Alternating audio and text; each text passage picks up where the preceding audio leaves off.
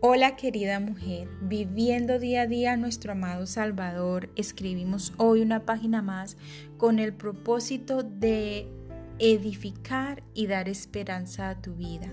Quiero bendecirte y darte la bienvenida a una reflexión más aquí en Diario de una Mujer Cristiana.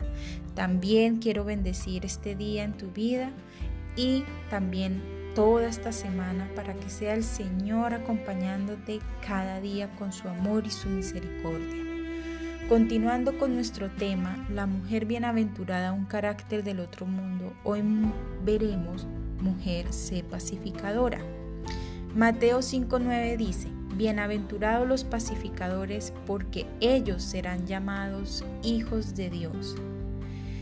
Una mujer pacificadora anhela estar en paz con Dios y con las personas que le rodean, no por un momento, sino cada día de su vida asegurándose de hacer la voluntad del Señor.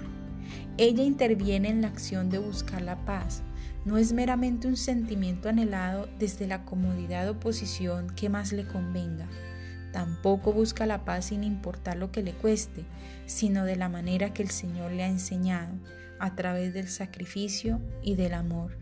Ella sabe que esa paz solo Dios la otorga a aquellos que han llegado a sus pies con corazones contritos y humillados.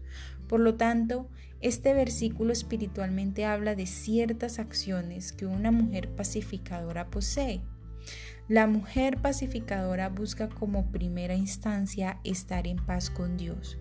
Se esfuerza por lograr armonía en todas las áreas de su vida como reflejo de la paz que Dios da a sus hijos. Segundo, no concentra su bienestar y tranquilidad en las riquezas materiales. Ella entiende que la paz es un tesoro espiritual que ningún ente material o persona le puede brindar. Tercero, no anhela solo el final de un conflicto, sino que busca la sanidad entre las personas, la cual terminaría a los pies de Jesús. Me explico. Ella lo que busca es que esas personas que la rodean lleguen a los pies del Señor Jesucristo, se conviertan a Él. Cuarto, anhela la paz con sus semejantes y aquí no solo incluye a sus familiares y amigos, sino también a los que se pudiesen llamar sus enemigos.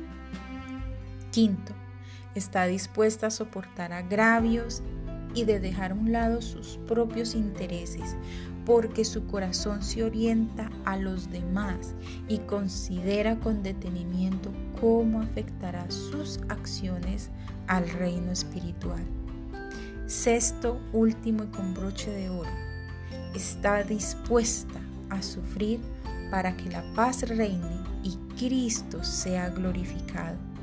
Es entonces cuando esta noble mujer es llamada hija de Dios. ¡Qué bendición! Y aquí no me refiero a que estas acciones la harán hija de Dios porque ella ya lo es. Ella es la hija del Padre Celestial y ciudadana del reino de Cristo.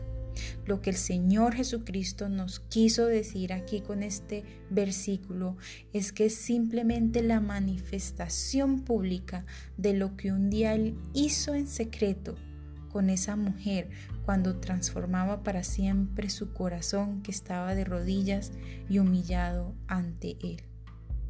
¿Qué esperas, amada mujer, para ser una mujer pacificadora?